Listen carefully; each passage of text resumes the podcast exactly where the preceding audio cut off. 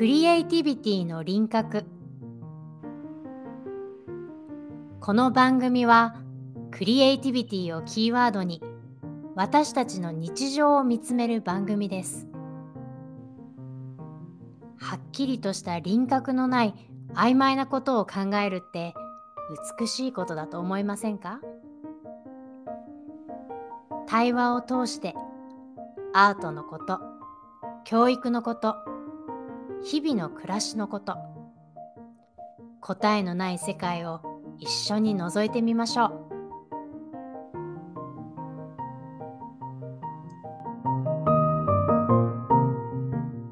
皆さんこんにちは、こんにちは。こんにちは。えーサンダークリフさやかと高校父明です。はい今日早速今あのお声が聞こえたかと思うんですけれども、い。えっと、輪郭にね、第25話にして初めて、えーゲストの方をお迎えしております。えーはい、記念すべきあのゲストナンバーワンは、えー吉本美香さんです。美香さん、こんにちは。こんにちは。はい、今日はお越しくださいまして、本当にありがとうございます。ねありがとうございます。はい、あのーこの番組はずっとこう千秋ちゃんと2人で作ってきたわけなんですけど、だんだんこうしていろんなプロフェッショナルに集まってもらったり、あのゲストの方をね、こうお迎えしながらみんなで作っていきたい番組なので、はい。今日は美香さんに来てもらって本当に嬉しいです。ありがとういございます。やありがとうございます。なんか初ゲストなんですね。初ゲストです。何もお招きしてるような感じがあったので、うんうんなそうなのかと思ってました。違うん違ですね。うんです。初めてのゲストの方です。ありがとうございます。はいあの、じゃあ、早速、あの、リスナーの方たちに、あの、美香さんがどんな活動をされてる方なのかっていうのをちょっと知っていただきたいなと思うので、はい。お話ししていただいてもいいですか？はい。はい。えっと、はじめまして。えっと、普段は福島県を拠点に活動しております。移動の絵本図書館、水文庫と申します。水文庫は3人で活動してるんですけれども、その中でアートワークとかワークショップなど、あとコーディネートの担当をしているのが私の役目です。えっと、そうですね、白河市というところ、この前、白河の関で、あの、甲子園で、あの、仙台が、育英が優勝したので、白河の関越えたなんて、白河の名前が出たんですけど、その白河市にある南湖公園っていう日本で一番古い公園があるんですが、その公園の中にアトリエを構えておりますので、ぜひ遊びにいらしていや、ください。行きたいです。あの、ねひ、美香さんとは、その、あの、お打ち合わせで、ズームで一回ね、そのはい。アトリエの、あの、動画、あの、動画じゃなくて、アトリエをバックに、あの、ミーティングさせていただいて、本当素敵な場所なんですよね。うーん、うん。ありがとうございます。そのアトリエのお名前が水文庫さんなんですか？えっと、みすいません、移動、水文庫自体はもう丸9年やってて、10年目に入るんですね。うん。黄色いカングーという車に、えっと、家具職人の子がメンバーに1人いるんですけど、その子が改装して本棚をつけてくれて、うん。そこに、あのー主人が、えっと、児童書の編集とかライティングの仕事してるんですけどあと震災の後に絵本をあの預かることになって、そのカングーの本棚に絵本を載せて、えっと、青空出展をするという活動を丸9年、10年目昨年から南湖公園の方にアトリエを構えて、アトリエは1年半、半はまだ経ってないんですけど、そこはアトリエ水文庫という名前で、え構えております。なるほど。じゃあ、あの、その、えーお三方でやってるっておっしゃってたのは、その旦那様と美香さんと、その家具を作ってらっしゃる方とっていうことですか？そうです。ああ、そして、1年半前からは、その固定の場所も持ってっていうことなんですね。そうです。ああ、素敵ですね。ありがとうございます。素敵。ね、あの、後で、あの、美香さんのインスタとかフェイスブックも、あの、貼らせていただいていいですか？あどうぞどうぞ。うん、とっても素敵なアカウントなので、皆さんにも見ていただきたいなと。この前なんかインスタを見せて、あのー場所、ここなんですよ、場所なんて言って、うん、福岡の方に場所をこう見せてたら、なんか全然わからない情報ばっかりで、なんか役に立つ情報載せてないですねなんて言って笑ったんですけど、ちょっと場所がわかるような情報を載せとくようにします。そんなことないと思うんだけど。すあのすごく活動として、その移動図書館からこの固定の場所を持ってっていうのが今、あのお伺いできたので、すごいイメージ湧きやすくなりまし本た。当ですか？よかったです。はい、ありがとうございます。はーい、ありがとうございます。はい。で、今回ね、あの、美香さんにこちらに来ていただいたのが、うんえっと、私たちが来年度から、2023年度から、えー保育園や幼稚園や、それから個人のスタジオですね。で、あの、私たちのグローバルワークショップというプログラムを対面で、えーやっていただく活動を始めていくわけなんですけれども、はい。で、そのモニターで、あの、ミカさんにもお声掛けいただいて、モニターを募集したところ、ミカさんにね、ご連絡いただいたということで、えー今日はその体験していただいた内容というのをね、うんあの、皆さんにも、リスナーの皆さんにも、ミカさんの声で、あの、聞いていただけたらな、なんていうふうに思ったんですよね。はい。うん。すごく楽しかったです。ああ、ありがたい。うんありがとうございます。そうまず美香さんがどうしてそのさやかさんたちのそのワークショップに興味を持たれたのかそのきっかけをお伺いしたいです。はい。えっと、えっと、お絵かき教室、アートスクールを、あの、やってるんですけど、そのさっきお話ししたアトリエの方、南国教室と、あと、つくばの方が実家なので、つくば教室と思ってるんですね。で、うんえっと、つくば教室では、あの、ヨガスタジオの栄ヨガ牛久さんというところをお借りして、えっと、もう2年以上やらせてもらってるんですけど、えっと、まあ、だんだん、こう、生徒さんとか子供たちが増えていく中で、やっぱあの、自分では補いきれないものとか、やっぱチームで組んで、あの、やっていった方が楽しいっていうのが見えてくるものがあるので、その中で、あの、私には提供できないプログラムをさやかさんがモニターで募集されてたっていうので、えっと、ぜひ、うちでお願いしますというのが始まりです。うん、なるほど。で、普段はその子供たちと絵を描いたりするのが、あの活動としては多いんですか？そうですね。私が絵を描いたり工作をするのが、まあ、得意な方ではあるので、どうしてもそういう方が主になってしまうんですけど、一応アートスクールとかアートって創造性をこう育むことが目的だと思うので、こうはい。うまく何かを作るとか、あのーなんだろう綺麗な絵を描くのが目的って思われがちなんですけど、全くそうではやっぱないと思ってるんですね。で、子供たちの中にはもう創造性が、あのーやっぱ、あの、あるんですよ。もう何年も見てて、うんやっぱずっと思ってて、で、自分自身もそれを育んできた、育んで大人になったっていう自負があるので、そのアートのきっかけ、芽生えるものっていうのは、絵とか工作以外にもある。うんうんうん、そ、そこを、あの、私だけが言うんではなくて、えっと、それこそたいろんな人が、えっと、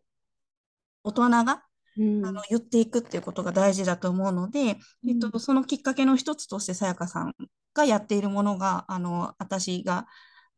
なんだろう、私が提供できないもので同じことを言っている大人がいるっていうのを子供たちに体感してほしいと思います。うん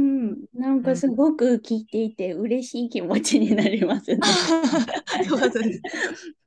うん、なんかまさに日々ね、思いますよね、そういうことをね。そうですね。日本は特に、あのー平面が多いんですよ。あの 2D で、あの、えっと、絵とか工作とか、そういうのでアートって割と捉えがられがちなんですね。図画工作の授業で、こう、ね子供の頃集約されてるように。うんうん、けど、あのーあと、なんだ海外とか、うんとまあ、西洋とかそちらの方は 3D の教育でもともとがもう立体とか、あのー私たちが生きている世界そのものですよね。うんそれ、その空間こそが、やっぱそのアートのこうきっかけというか、うん種がたくさんあるものなので、なんか 2D でこう見せる技術に長けているものをこう芸術だ、アートだって言ってしまってる感覚をどうにかこう少しずつうん。変えていきたいというか、うん。まあ、そそれもそれで大事なんですけど、うん。もっと多様性にあふれてるっていうことをこう体感して生きやすくなってほしいなと思って子どもたちに、うん表現するっていうのは別に絵を描くとか歌を歌うとか、まあ、それは分かりやすく今まで言われてきたことだけど生きているっていうだけでも何かしら毎日表現しているものなので、それをどう捉えるかっていうこと自体がアートだよっていう風な、なってほしいなと思ってます。うんうんうんうん。なんかね、千秋ちゃん、私たちが普段こう熱意を持ってお話ししていることと、とてもこう共通項があるなと思って。はい、本当ですね。ねしかもその 2D、3D っていう視点もまたハッとさせられました。ね、面白いですね。うん、やっぱりアートイコール美術っていうのがすごく根強い、根強いですね、ここね。うん、そうですね。ねうん、なるほど、なるほど。うん、ありがとうございます。じゃあちょっと当日どんなことをやったのかっていうのをせっかくなのでお話ししていきたいなっていうふうに思います。はい。うん。えっと、私たちのグローバルワークショップっていうのは、まあ、もともとオンラインプログラムの中で始まっていたものですけれども、あのね、ズームで、リアルタイムで、あの、世界中で活躍しているアーティストの人たちと日本の親子が出会うっていうところから始まっているんですけれども、えっと、だんだんね、この世の中が開いていっているっていうのは日々感じますけれども、その中でやっぱり、あの、ウィズコロナ、アフターコロナとして私たちは子どもたちに実際こう対面で会っていきたいという思いが今膨らみつつあり、うん、えー、2023年に向けてその対面対面のプログラムを膨らませているところで、えー、グローバルワークショップのこの対面バージョンっていうのをね、ミカさんが、えー、活躍活動されているその茨城の方でも体験していただいたっていうのが今回ですよね。はい。で、あの今のところですね、対面バージョンのグローバルワークショップには、アルゼンチンの、えー、テアトロ・アルバシオっていう方と方たちと、それから今回体験していただいたのは、えー、デンマークのえー、シアターマダム・バッハという方たちですね。うん、えー、で、もう一方はちょっとまだ公開してないので言えないんですけれども、えー、タイのアーティストでね、えーと、影で遊ぶということを、えー、3つ目のプログラムとして、えーそうえー、制作中です。うんうん、で今回はね、そのデンマークバージョンっていうのを美香さんの、えー、教えられてるあの栄養画さんというスタジオの方で初めて、えー、やらせていただきました。ありがとうございます。はい、でね、You are here っていうあの新しい彼らの新作があるんですけれど、うん、えー、この作品のをあの旦那さんと奥さんの2人組の、えー、シアター・マダム・バッハというデンマークのアーティストたちが、えっ、ー、と、そうですね、子供たちが自分で自分だけの道を見つけていくっていうテーマを持ったような作品なんですね。うん、自分のいるお家からえー、今会いたい人のところところとするとかあの行きたいところどうしても行きたいところっていうのゴールがあった時に、どういう道で行くのかっていうのを子供が自分で選んでいくっていう旅のお話なんですね。うんはい。で、そこで、えっ、ー、と、そのお二人が考えてくれたお家でできる遊び、スタジオでできる、幼稚園でみんなでできる遊びっていうのが、そのポップアップカードを作るっていう遊びに展開させてくれてるんですね。うんはい。なので、まずはみんな思い思いのこう自分のお家っていうのを書いていきます。うん、で、あの、ポップアップカードなので、あのカードの中央がこうポコッと飛び出すようになっていて、うん、なんかまるでね、こうお家が立体的にこう見えるような仕掛けになっていて、こうカードを開くと自分のお家がポコッと現れるっていう仕組みです。で、お家の周りにどんな景色があるのかなんていうのも思い思いに書いてもらいました。もうこの時点ですごい可愛いあの絵がね、たくさん飛び出して面白かったんですけど。で、次に書いてもらったのが自分がとっても今会いたい人だったり、えっ、と、絶対に行きたい場所だったりっていうゴールを決めてもらって、えー、2枚目のそのゴールの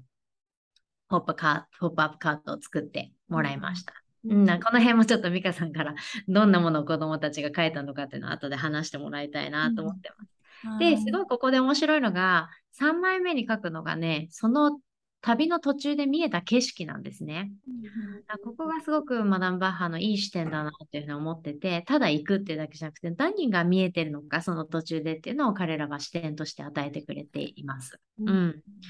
で、えー、クリエイティブ・キッズ・アカデミーがその後できる対面のプログラムとして新しくできることとしては、体を使って、身体を使って、その旅っていうのを実際体感してみようってことを、とても短いエクササイズですけれども、えー、してみました。で、なんか1枚目、2枚目、3枚目のカードを一列に並べてですね、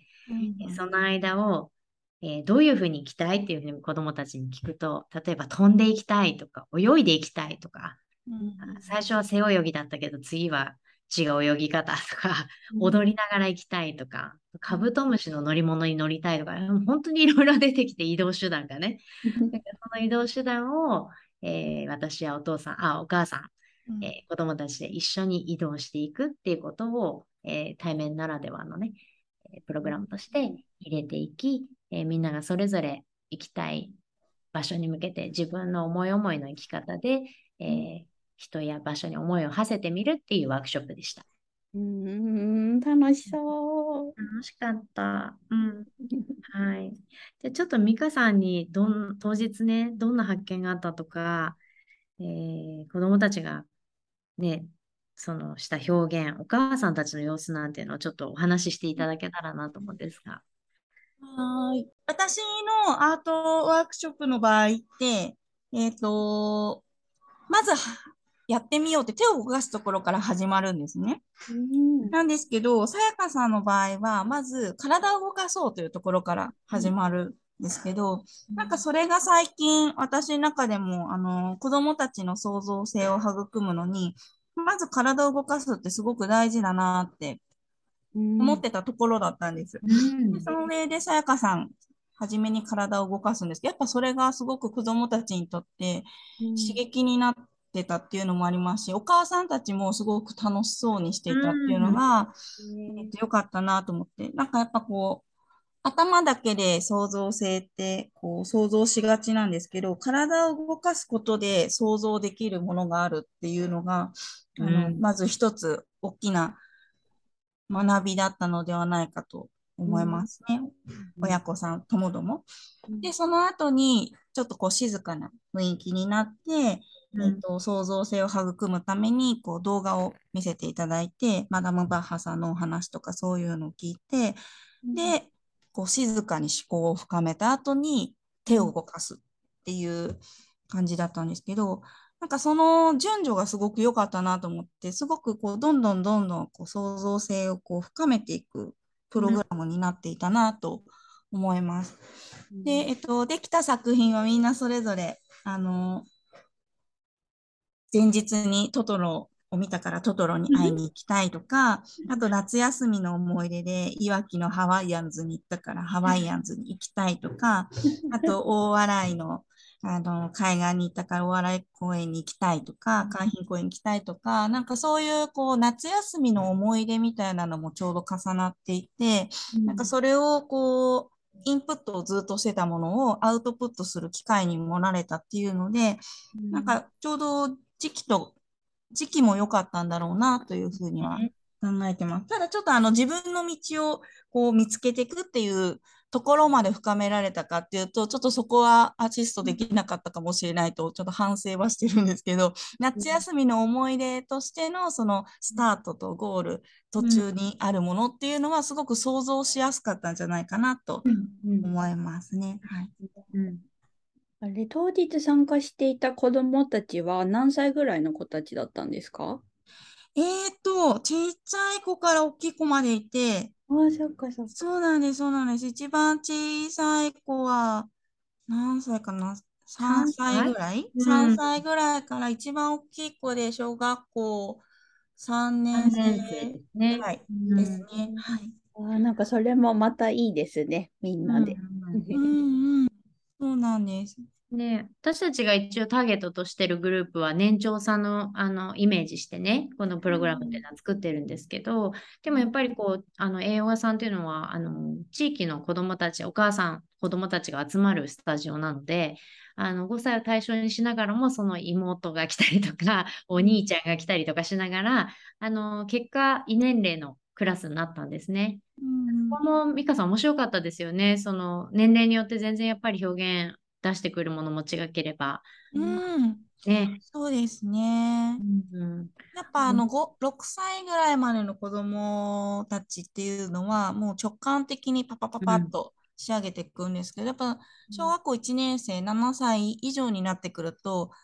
考えてこうなんだろうな形を作っていくようになるので時間の経過がやっぱ違うなっていうふうには思いましたね。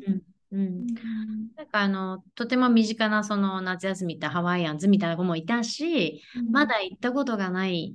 ニューヨークで自由の女神を見たいなんていうのはやっぱり1年生ぐらいの男の子だったりするんですよね。うんうん途中で何が見えるっていうのもグランドキャニオンだったりするんですよ。うん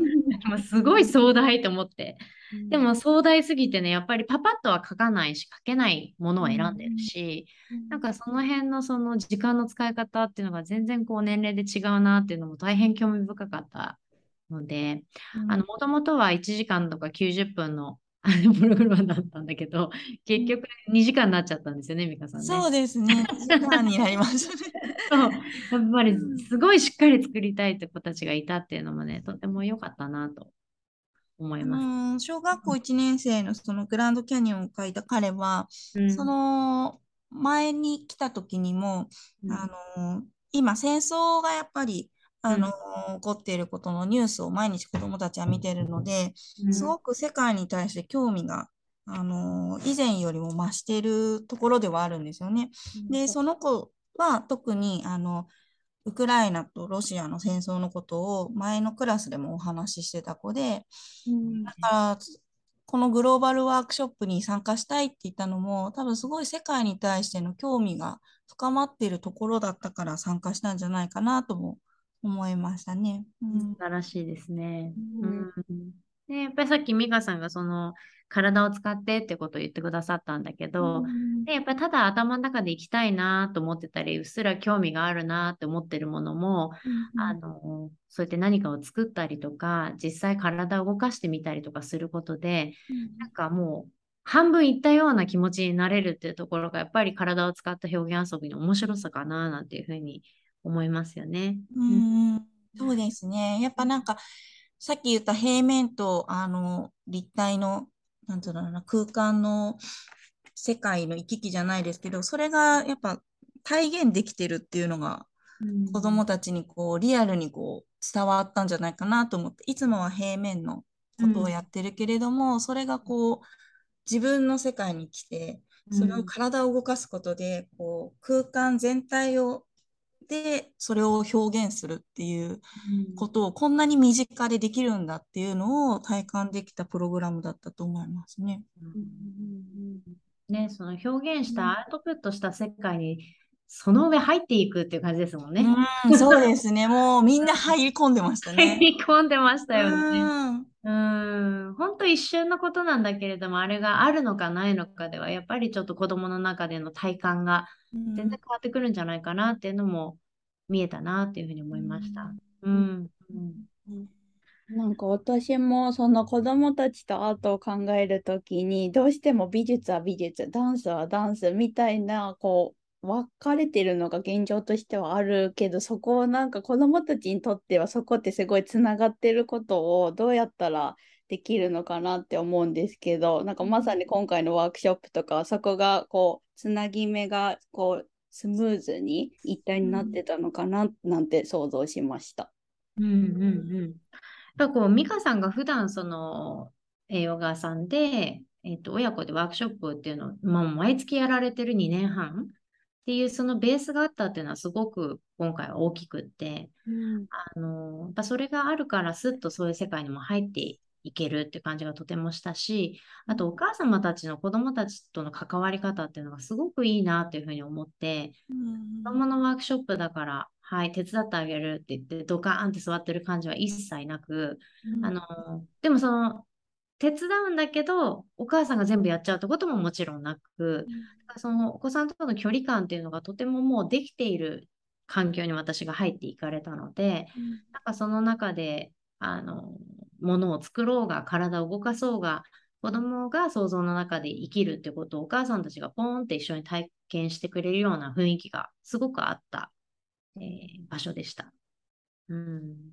ありがとうございます。うん、やっぱそう美香ですねさんとのもう訓練というかね、が出来上がってるんだなっていう印象が私の方もありましたね。ああ、嬉しいです。もうなんか2年半、確かに声かけの方が、あなんか技術とかってあんまりこう教え込んでないんですよね、私のクラスって。技術よりもむしろ声かけの方が大事で、まあ、実際に作品はできてきますし、あの手も動かしますし、あれなんですけど、できたものに対してどういう視点をを持つか、どういう声かけをするかっていうことの方がすごく大切にしてるので、そこは親御さんもあの鑑賞会にいつも参加してくださったりとかして、えっと、関心を寄せて、あの、興味を示して、理解も示してくださってたので、うんあのクラスでできたっていうのは確かに大きいと思います。うん。なんかさっき千秋ちゃんが言ってた、その子供の表現をジャンルで分けがちっていう話なんだけど、これの原因をまあいろいろ考えてったときにね、やっぱりそれを提供できるプロフェッショナル側の問題っていうのはすごく大きいなと思っていて、あのあダンダンス、ダンスは私は教えられないから、じゃあダンサーに来てもらおうとか、うん。あ私は絵は描けないから、じゃあ絵の人に来てもらおうみたいなことから、やっぱり子供の表現をベースにするというよりは、何をやるっていうな子供が何に取り組むかが決まってっちゃうような気がするんだけど、今回みたいに美香さんみたいな、あの、なんていうかな、そのへ平面って美香さんおっしゃるけれども、まあ、美術とか絵を描くとか作るっていう方のプロフェッショナルと私が組んだことで生まれることっていうのもあると思ってて、うん、だからその大人側がどう協力して子どものその多様な表現とか子どもがまだ言葉が少ないうちに、えーと自然と湧き出てくる、えーものっていうのがいかにこうあのジャンルに収まらないかっていうのをやっぱりいろんなプロフェッショナルたちが組むことで、あの出てきたら素敵だなっていうふうに思います。うん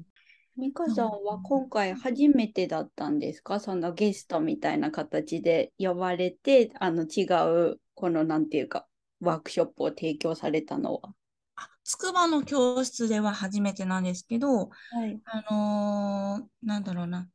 ツアーを組んだりとか、その絵本作家さんをお招きして一緒にワークショップしたり、絵本ライブしたりとか、そういう企画を組んだりっていうのは、ずっとやらせてもらってたことなので、積み重ねたところでやるっていうのは初めてですね。その子供たちにこう小さく小さくこう毎日、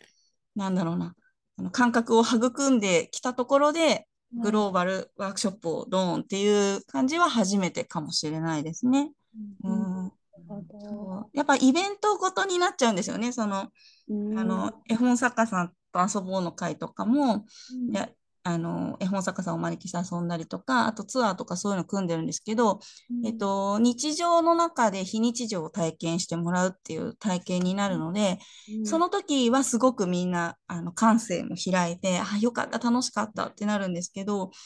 結局、そこが問題だとも私は最近は思ってて、あの、日常にアートがないと、アートって、なんだろうな、落とし込めないと思ってるんですよ。アートは身近にあるものなので、それをいかに気づくかっていうことが、うんと、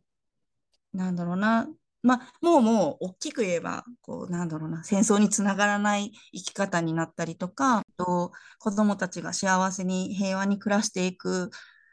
ことなんじゃないかと思うんですね。もうそれってもうなんか大きいことじゃなくても本当毎日の積み重ねでしかもうないとやっぱ思うんですよ。だからそれをこう日常の中にどうアートを入れるか、どういうことになるかっていうのは本当日常会話の中でしかないぐらいに本当あるので、うん、そこをイベントはイベントでやっぱりこうキュッとこうきっかけというか目線を向けるためには絶対必要なんですけど、その後日常にどのように落とし込んでいくか、気づいていくかっていうところにもっと、なんだろう身近なものにしていきたい。っていう中で、こう毎月やってるクラスの中に先生、ゲストがいらっしゃって、えっと、やるっていうのは多分日常の延長線上の中に入ったと思うんですよね、今回。ね、どこか特別な会場に行って、うん、えっ、と、プロフェッショナルなアーティストさんに出会うとか、そういうことではなく、毎日毎日通っているスタジオのところで、うん、うんといつもと違う先生がいらしてだけどいつもと同じ先生もいるから同じ感覚の中で自分たちは遊んでいいんだ表現していいんだってそのリラックスの土台がないと感性って開かないと思うんですよ。緊張の中ではやっぱ生まれないものもあるのでやっぱそのいかにこう自分を表現してもいいんだここは安心できる場所なんだっていうところの土台から生まれるものを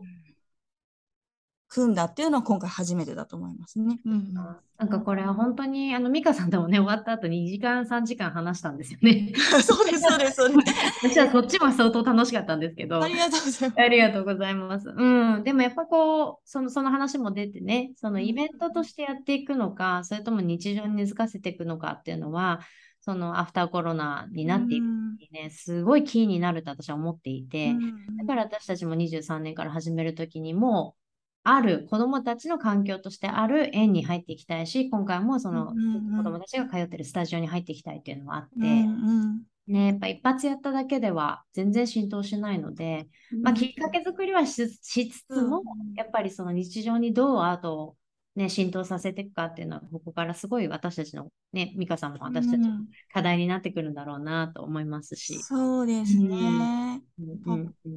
毎日関わる人があのアーティストなんだって思うくらいがちょうどいいと思って、隣で話して、なんか気軽に話してるおじちゃん、おばちゃんとか、お姉さん、お兄さんが、うん、あ、この人はアーティストなんだっていうぐらいが、じゃあ私も何かを表現してるからアーティストなんだっていうような感覚になると豊かですよね、うん、すごく。うん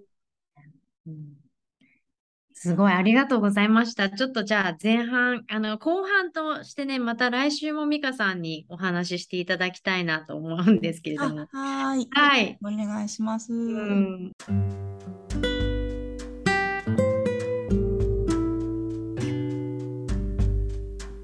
盛り上がって終わらないですね、また。止め止めのない話ばかりしてんじゃないいやいや、でもすごい大切なメッセージがいっぱいもう今回も待ってました。ありがとうございます。では、じゃあ一回ここで終わらせて、